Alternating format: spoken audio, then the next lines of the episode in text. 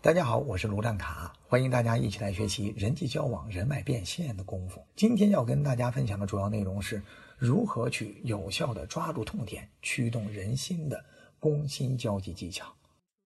相信人人都想过驱动别人顺自己的意，以实现自己的目的，而每人驱动别人的效果却大不相同，甚至有些人就根本无法驱动人。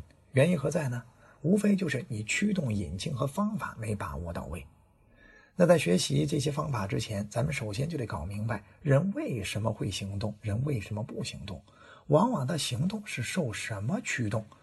哎，也就是人行动或不行动的背后原因，咱搞明白了，其实就很容易驱动人心了。其实任何行动的背后都有一个动机，但从根本上来说，任何的动机都跑不出趋利或避害这两个源头。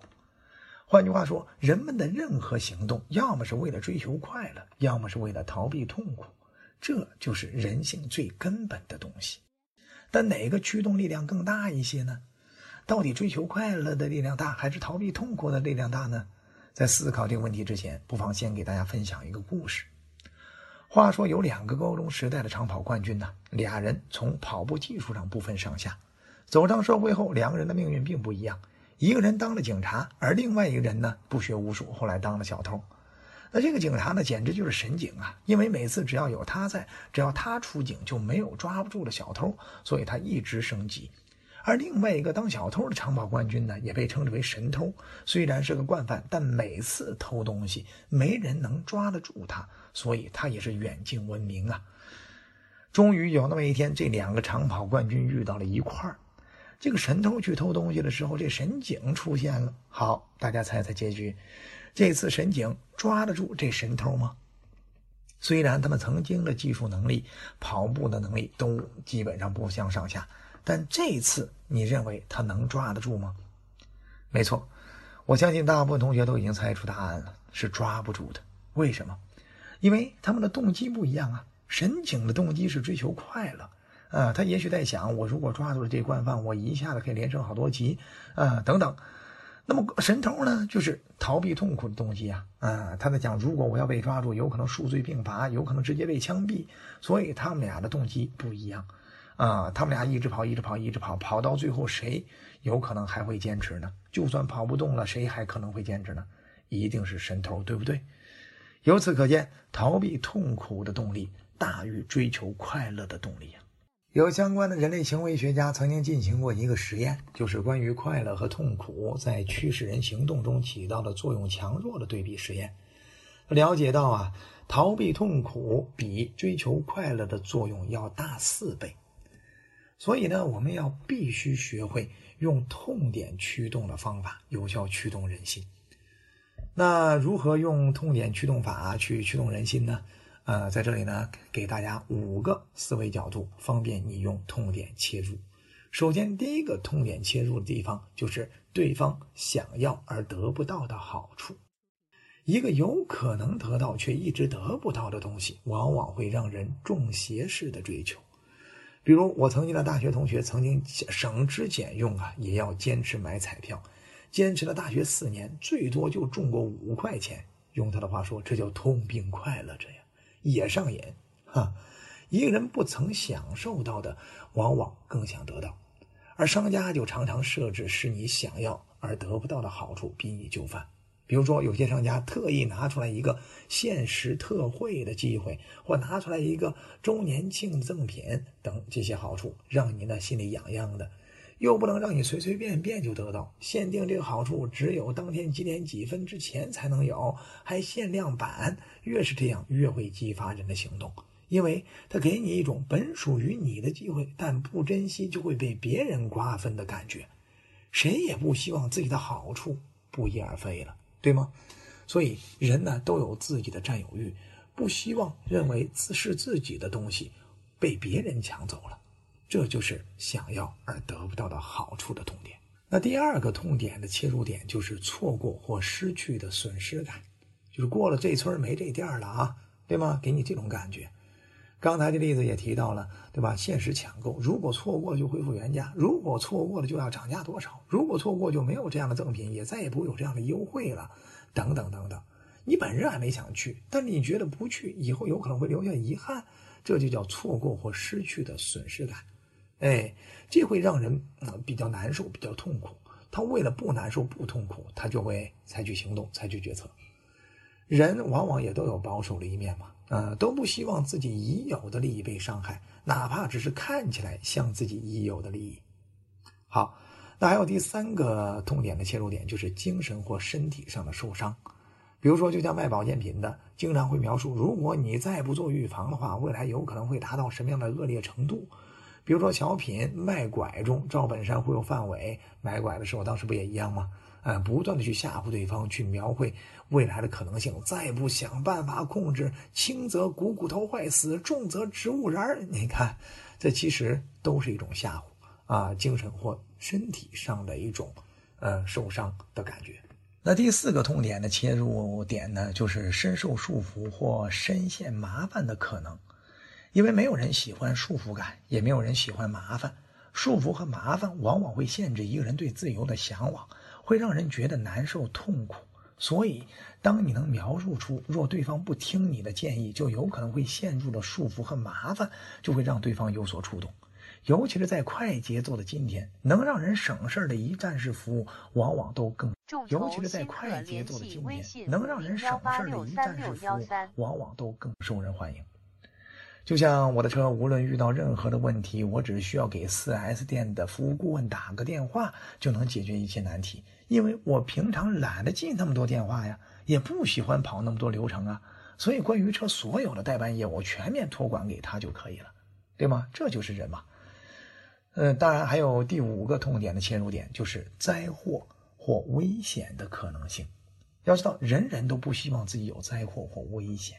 嗯，所以呢，就像那些卖保险的人，经常会用一些意外的灾祸跟你谈一谈这方面的人和事儿。出现意外后丧失劳动能力的情况下，买过保险的和没买过保险的人是多么大的差别境地。当他跟你讲这些的时候，你就会关联到自己去想象啊，万一我有一天这样了，哎，我会怎么样？这样的话就会产生痛苦的驱动。要知道，哪里有焦虑，哪里就有商机。随着人们的物质生活越来越好，人们的精神层面的焦虑也越来越多了。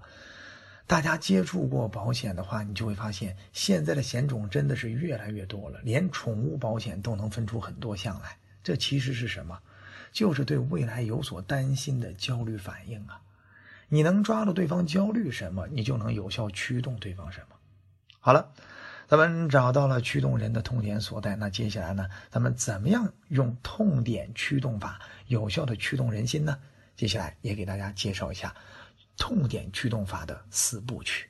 那痛点驱动法四部曲，首先第一步就是发现痛点。我有些学员是干直销的，我发现他们有些直销团队在发现痛点方面是做了很深功课的。为了提升团队在保健品或者化妆品的销售能力，他们专门安排团队去学一些手诊呐、面诊呐等等这方面的技术，甚至还要学一些中医的刮痧呀、拔罐呀或者火疗呀等相关的技法。那为什么要学手诊、面诊，甚至要懂一些中医？呃，中医的技术呢？因为这些方法会为他们打开业务的局面，奠定专业基础啊。你试想，他在跟陌生人打交道的过程中，如果能快速抓住对方注意力。这个打开话题、建立信赖感的话，那靠什么呀？那手诊、面诊就很容易派上用场啊。因为如果他懂手诊、面诊，他想跟对方建立关系的话，可以通过对方的面相特征，就可以跟对方聊上几句嘛。大哥，看您身上什么什么的表现，或者看您面相什么什么表现，恕我冒昧，您是不是身体的什么什么什么部位，平时有一些什么什么的反应？比如说，您是不是平常睡眠不太好啊？您是不是平常肝火旺啊？等等。当对方好奇的问：“哎，你怎么知道呢？”哎，你那时候在揭晓自己平常懂一些面诊的方法，这样的话就以痛点问题就切入进去了。哎，这这是一个非常好的建交的手段。就算你不会面诊，若善于察言观色和分析局势的话，也能让你一语观观察到对方真正关心的痛点，并激发对方的好奇心呢。比如说电视剧中《新三国》里啊。这个诸葛亮说服马超归降刘皇叔那段，上来了就呃诸葛亮摆明姿态，我过来是做说客的，哎，这就叫什么？上来提出问题，哎，就像谈判者经常呃，在跟别人见面的时候，一开场就表态，我今天呢是专门过来解决您问题来的。哎，这就叫知道先发优势。我发现了你的什么问题，哎，你就会有一定的好奇心，好吗？那熟人面诊，嗯，不是光为了发现痛点，最终目的是要驱使人行动，最后买他的保健品，并成为他的会员呀。想要进一步实现目的的话，他就要做好第二步，就是提醒痛点。提醒痛点，就像橡树界曾有一段口诀，甚至描述怎么一步步抓住人心的，叫“急打慢牵，细审深查”。什么叫急打呢？急打就是一上来就吓住你，让你一怔；慢牵呢，就是慢慢的煽风点火。回想一下赵本山的卖拐，你有机会把那小品再看一看，一上来他就急打，这病太严重了，再不治就完了，发现就晚期。哎，你看，这就叫击打，一下子抓住对方注意力，让对方一愣的感觉。万千就像赵本山在在那启发你，是不是浑身某个部位感觉跟过去不一样了呢？对吧？慢慢想，哎，你慢慢想，不着急，对不对？是不是小时候崴过脚啊？没病走两步，等等，慢慢的吓唬你，这就叫慢牵。然后呢，细审深查，细审深查就是通过对方周围上下的。这这种仔细打量，然后呢制造一种神秘感，并且让对方感觉你是一个这方面的高手，认为你这方面应该能够替他解决。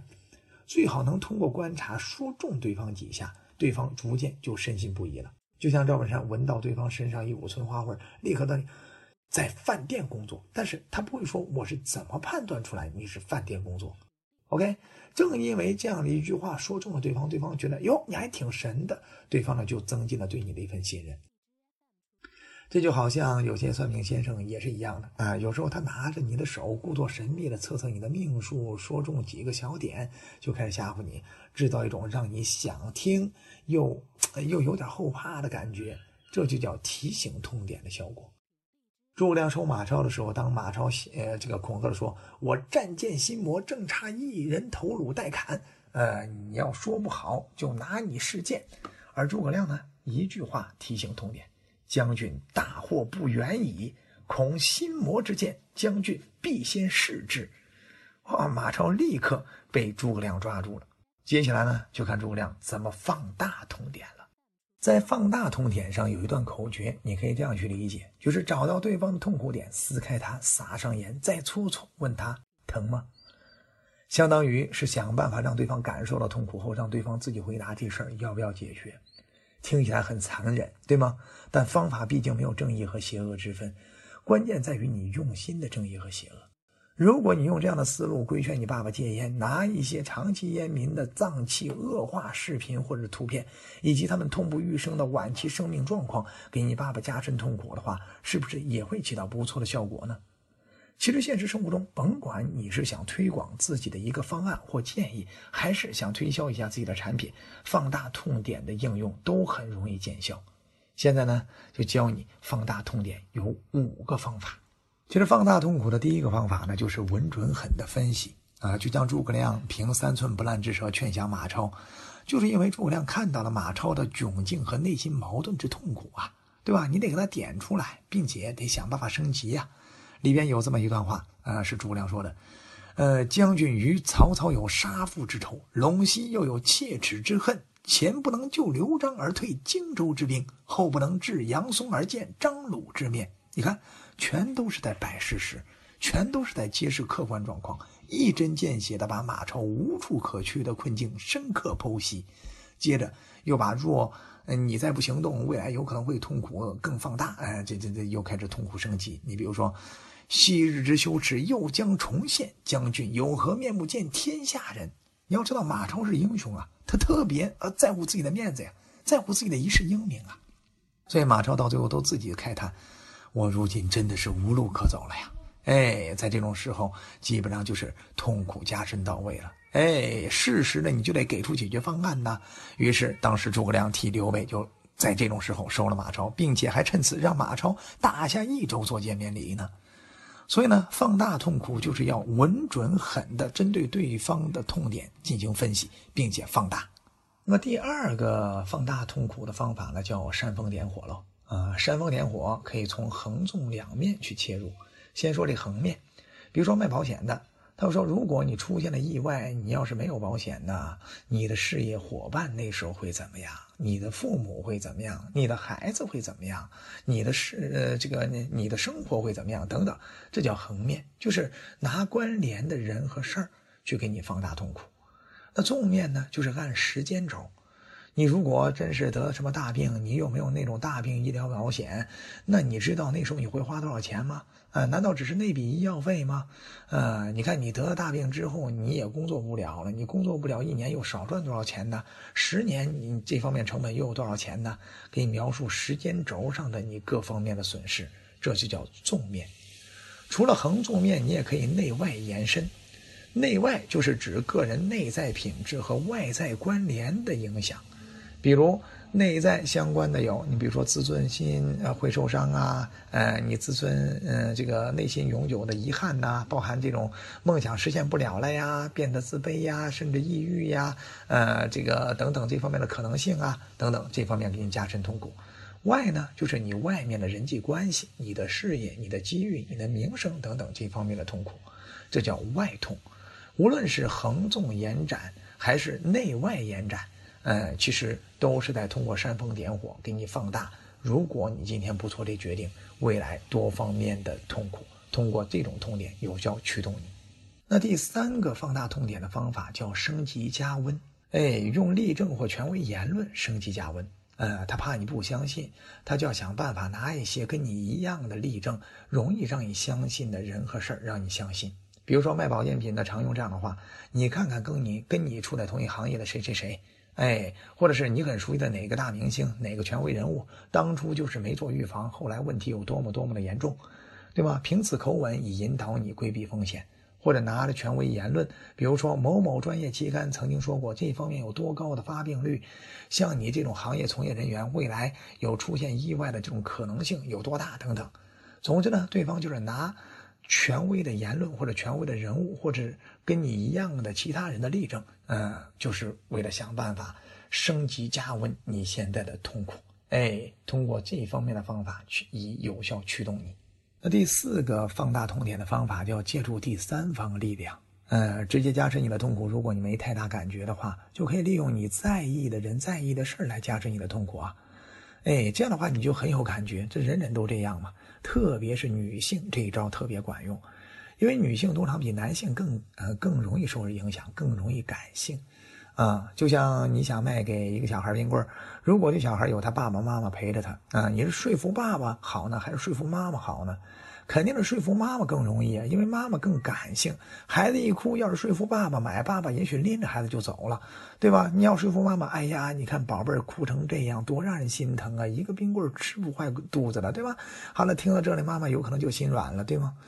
有些女孩子也是一样啊，比较感性，比较容易冲动性消费，比较容易攀比，比较容易受周围人的刺激。有时你直接说服她可能不容易，但是你若提醒到。哎，比如说，呃，她按你的方法做了之后，她男朋友就有多着迷她，她就会有感觉。为什么？女为悦己者容嘛，对吗？所以借助第三方力量加深痛苦，会使她感受的更真切。第五个放大痛点的方法呢，就是找不到就创造。要知道，人人都有弱点，只要你去找，肯定能找得到。如果你明面上找不到对方的痛点，那你也可以想办法制造一种紧急状况呀。或者哪怕虚拟勾勒出来一种让对方紧张的状况，也是可以有效驱动对方的。嗯，为什么？因为在痛苦面前，人是特别愿意逃避的，这是习惯性的反应。好了，除了第一部分咱们发现痛点，以及第二部分咱们提醒痛点，第三部分咱们从五个维度讲到了放大痛点的应用，第四部分咱讲一讲援助痛点。关于痛点，你不能光给别人放大的，而不给人解决。你要不给人解决，你可就是罪魁祸首了，对方一定跟你没完。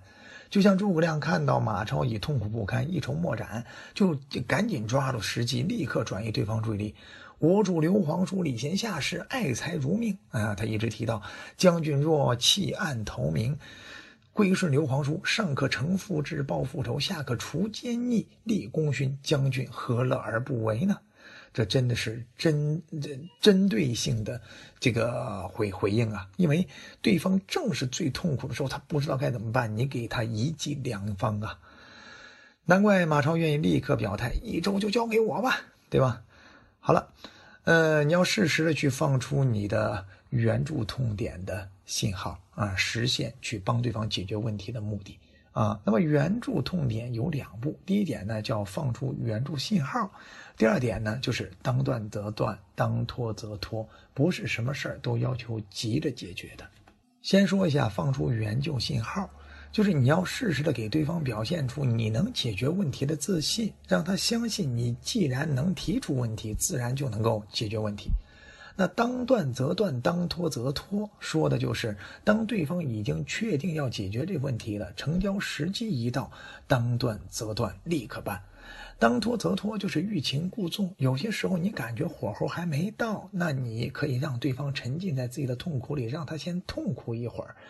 甚至你要表现出我无所谓，不过你自己得好好想想这事儿该怎么快速的摆脱你的痛苦啊，对吧？哎，你越是这种无所谓，越是那种不把眼前的这个决定当回事儿，对方就越着急想拉着你赶紧做决定，这就叫当拖则拖，所以还得因情况而定。最后呢，咱们也回顾一下，咱们在开篇讲到了人类为什么行动，为什么不行动的背后奥秘，是追求快乐或逃避痛苦。同时呢，也了解到让人痛苦的五个关键要素。同时呢，驱人行动的痛点加大法，咱们讲到了如何做到发现痛点、提醒痛点、放大痛点以及援助痛点。尤其是放大痛点，给大家介绍了五个方法，大家一定要好好回顾，因为那才是最关键的一部分。相信只要你能够善加利用痛点，想驱动人心，实现你的目的的话，那其实可以，呃，是一个很轻松的事情啊。甚至你经常这样练习，可以做到信手拈来，游刃有余。好了，呃，这章节呢就到这里，咱们下节干货再见，谢谢大家。本资源来自小刀娱乐网三 w 点 xd 零点 com，最新免费资源分享 QQ 群幺五三二二七六。